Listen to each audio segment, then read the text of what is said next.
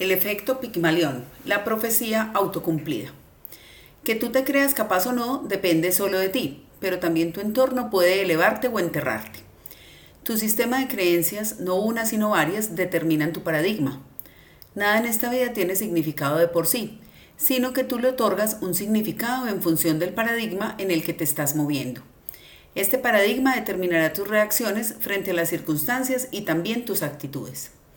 Este concepto surge en el año 1960 gracias a Robert Rosenthal, psicólogo de la Universidad de Harvard. Primero se lo conoció como el efecto Pigmalión. El estudio que realizó se llevó a cabo en un colegio. Fue ahí donde decidió que se realizara una evaluación para medir el coeficiente intelectual del alumnado. Los estudiantes serían agrupados en un nivel superior, medio e inferior de acuerdo a su inteligencia. Cuando la evaluación fue concluida, Rosenthal decide seleccionar al azar a un 20% de los alumnos que realizaron la prueba sin tener en cuenta los resultados reales del test. Una vez que los eligió, les comentó a los profesores que ese 20% correspondía a quienes habían logrado entrar en la categoría de nivel superior y que por lo tanto de ellos se debía esperar un rendimiento escolar muy alto. Al tiempo, estos alumnos mostraron mejorar su rendimiento escolar en relación al resto de los alumnos, que supuestamente no pertenecían al nivel superior. Esto le indicó al psicólogo que las expectativas que los propios profesores hicieron con respecto a sus alumnos más capacitados generó el interés y esfuerzo suficiente en ellos para que efectivamente sus alumnos progresaran en su rendimiento. Así queda comprobado la relevancia de las expectativas propias y ajenas en nuestro comportamiento. El principio del mentalismo y la conciencia global actual. Como ya sabes, lo que pensábamos se manifiesta. Actualmente están pasando muchas desgracias naturales, terremotos, tsunamis, lluvias torrenciales, etc. Y también sociales, empresas en quiebra, bancos desapareciendo, desahucios, etc. Todo ello debido a una conciencia global enferma. ¿Cuáles son las principales fuentes de información de las que vivimos actualmente la humanidad? Puedes citar algunas, televisiones, radio, prensa, eh, foros, etc. ¿De qué hablan básicamente todas ellas? Un porcentaje muy alto de la población está pensando y decretando todo ese tipo de desgracias. Y recuerda, el universo solo resuelve lo que hay en la mente de las personas. Muchas personas pensando en la pobreza provoca exactamente más pobreza. Una conciencia social revuelta provoca una naturaleza revuelta. Estamos todos conectados entre nosotros y también con la naturaleza, con el mundo que nos rodea. No estamos separados del mundo, sino que formamos parte del mundo y lo creamos nosotros. Puede parecer que una persona no tiene un impacto importante, pero déjame decirte que una sola persona es capaz de cambiar el mundo, y ya se ha visto antes en nuestros ancestros y queda relatado en los textos antiguos. Tú eres el responsable de cambiar tu mundo. Tu mundo es tu entorno, tus amigos, familiares y cada una de las personas con las que entras en contacto a diario. No lo aceptes. Apaga la televisión. Cada vez que alguien venga a hablarte de desgracias, no lo aceptes. Deténle de inmediato y dile, a mí no, gracias. Si cada uno de nosotros es capaz de detener la ola de negatividad que está impregnando las mentes humanas, pronto la ola se cortará, no tendrá continuidad. Jesús dijo algo respecto a esto. Los pobres los tendréis siempre entre vosotros, lo que significa que siempre habrá personas pobres de conciencia que no entenderán el principio del mentalismo y no estarán dispuestos a cambiar. No importa, deben existir. Los pobres estarán siempre entre nosotros, no solo pobres en dinero, sino pobres en espíritu, en conciencia. Dijo Jesús, no es posible que un hombre monte dos caballos y tense dos arcos. No es posible que un esclavo sirva a dos señores, sino que más bien honrará a uno y despreciará al otro. A ningún hombre le apetece, después de haber bebido vino añejo, tomar vino nuevo. No se echa vino nuevo en odres viejos, no sea que estos se rompan, y no se echa vino añejo en odre nuevo, para que éste no le eche a perder. No se pone un remiendo viejo en un vestido nuevo, pues se produciría un rasgón. Cuando un pollito ha madurado lo suficiente, entonces debe tomar la decisión de romper el cascarón y salir a la superficie, con la disposición de comerse el mundo. Sin embargo, qué calentito y a gustos está dentro del cascarón, y qué temible la idea de salir a un mundo frío, hostil y desconocido. La humanidad se encuentra hoy en día en este estado, ha madurado lo suficiente como para romper el cascarón, pero aún se resiste a salir de él por miedo a lo nuevo que ya ha llegado teme romper con viejos paradigmas y se resiste a abandonar los antiguos hábitos e ideas de un mundo que ya no existe. Tarde o temprano tendrá que elegir, o salir del cascarón afrontando la nueva era, o quedarse dentro y morir asfixiado. Una vez conoces lo nuevo, no vuelvas a lo viejo. Debes crecer, debes evolucionar. Y si todo el mundo aplica esto, entonces no habrá para todos, ¿no? Otra vez a las andadas con el easy. Los límites los pones tú mismo.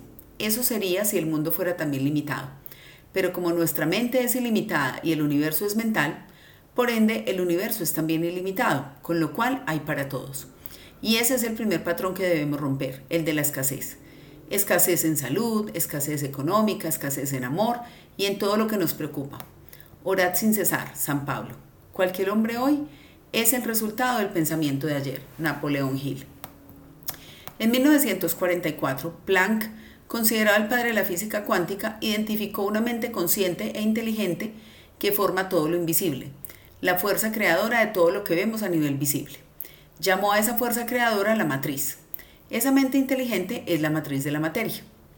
Todos los escritos antiguos nos dicen que nos comunicamos con nuestro mundo a través de los sentimientos, emociones y de nuestros pensamientos. En las antiguas tradiciones, cada sentimiento, pensamiento o emoción era considerado como una expresión de oración.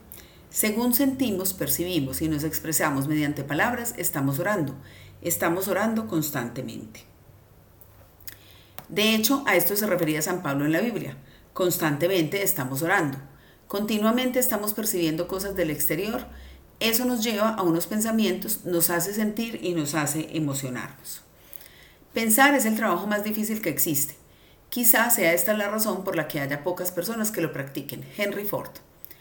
Tu único trabajo es mantener tus pensamientos elevados, tu conciencia elevada. Debes elevarte ante los problemas, verlos con perspectiva y tener siempre pensamientos positivos.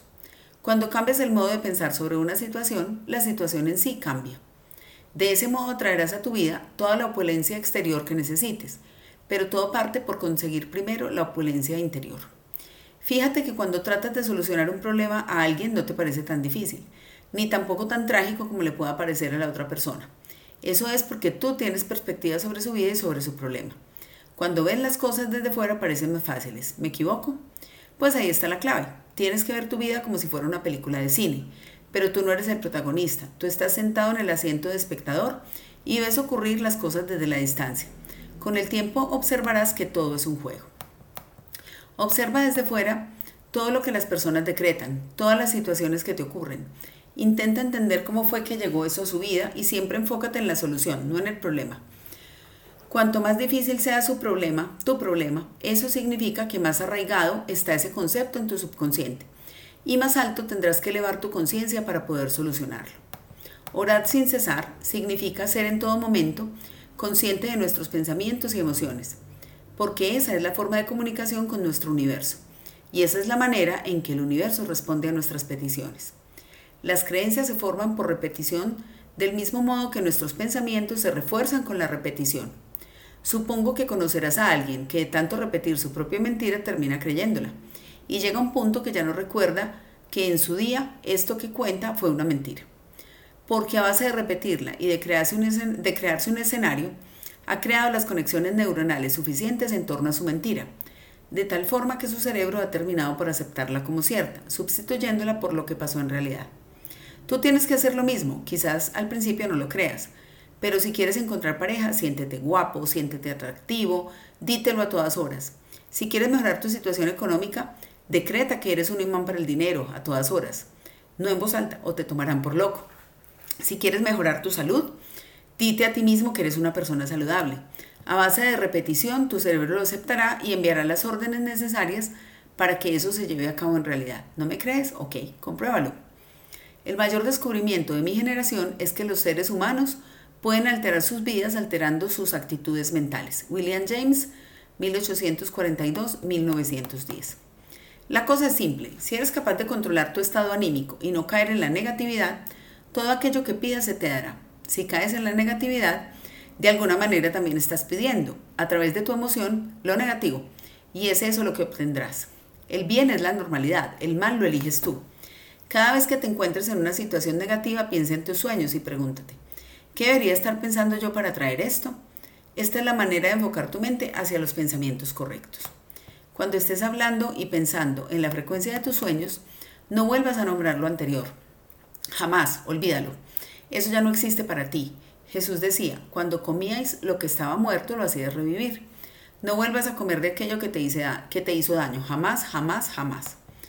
Como ya sabes, es tu propio concepto del mundo lo que te hace verlo de determinada forma, del mismo modo que tus creencias te afectan si son negativas. Tampoco te pueden afectar las positivas si no dejas que entren. Por eso decía San Pablo, orad sin cesar, porque es mediante la oración y el pensamiento diario en el éxito, en el amor y la salud, que podremos llegar a experimentarlo, más claro, el agua. La enfermedad no puede tener ningún efecto sobre tu cuerpo o mente si tu creencia sobre la salud es suficientemente fuerte. No podrás adelgazar por más dietas que hagas, operaciones o lo que quieras, si no cambias tu creencia acerca de tu cuerpo. Es que mi genética es mala, es que mi metabolismo es bajo, es que, es que, son ideas inculcadas, no son tuyas. Tus padres son gorditos, tú eres gordito. Tus padres comen mal, tú comes mal. Lo vives desde pequeño. Antes de que hayas podido siquiera ser consciente y discernir, tus creencias ya estaban formadas. Lo mismo ocurre con el dinero o el amor. Los principios funcionan para todo. Por eso, si queremos cambiar esos reflejos, esas sombras, esas cristalizaciones, debemos orar sin cesar. Orar significa pensar en lo bueno, centrarse en lo bueno, sentir lo que queremos, ver manifestado. De manera repetida y con impacto emocional, tal y como se forma una creencia, así se cambia. Somos transformados por la renovación de nuestras mentes. San Pablo. ¿En qué te estás centrando ahora? En general, lo que estás pensando y sintiendo creará un reflejo en unos tres días. ¿Estás pensando lo correcto? Si no, cambia tu enfoque, pensamientos y emoción ahora. Básicamente tu enfoque lo determinan las preguntas que te haces a ti mismo y el reclamo de las personas a tu alrededor. De ahí que sea importante tu diálogo interno y las personas de las que te rodeas. Cambia tus pensamientos, cambia tu realidad. Ahora ya empiezas a saber que un cambio de pensamiento cambia tu realidad automáticamente. Existen cuatro elementos para el cambio, son muy sencillos, pero debes aplicarlos. Si quieres hacer tu sueño realidad, lo primero que tienes que hacer es despertar. El primero es la conciencia. Debes ser consciente de qué te está ocurriendo para poder identificarlo y poder cambiarlo. Ser consciente de la propia ignorancia es un gran paso hacia el saber. Disraeli. El segundo elemento es entender. Cuando comprendes cuál es el origen de tu forma de pensar, entonces te das cuenta de que ésta procede de fuera, que no es tuyo, sino que te han enseñado a pensar así. El tercero es la disociación. Ahora ya sabes cómo piensas y también te has dado cuenta de que esa manera de pensar no es tuya.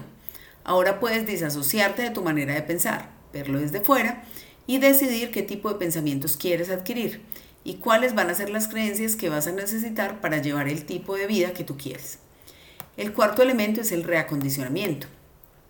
Con el estudio de estos principios empezarás a reacondicionar tus creencias y después de su estudio te mostraré algunas actitudes que debes tomar para hacer de tu vida una auténtica obra de arte. Si deseas profundizar más en el tema, te invito a que asistas a uno de mis seminarios de intensivo Vuélvete Imparable, donde se reacondicionarán tu sistema de creencias para formar una programación mental adecuada a tus objetivos a través de poderosas técnicas vivenciales y de poderosos ejercicios que crearán nuevas conexiones neuronales que harán de tus principios, palabras, emociones y acciones te conduzcan a la vida de tus sueños. Ahora ya conoces el primer principio, el principio del mentalismo. Ya entenderás aquella frase de San Pablo que dice, somos transformados por la renovación de nuestras mentes. Porque es así, cuando cambias tus pensamientos, cambias tu realidad. Todo es energía y la energía fluye hacia aquello a lo que le prestas más atención. Esto es muy sabido pero muy poco aplicado. ¿Cuántos de nosotros conoce, aplica y tiene interiorizado esto? ¿Cuándo fue la última vez que enfermaste? ¿Cómo está tu cuenta corriente?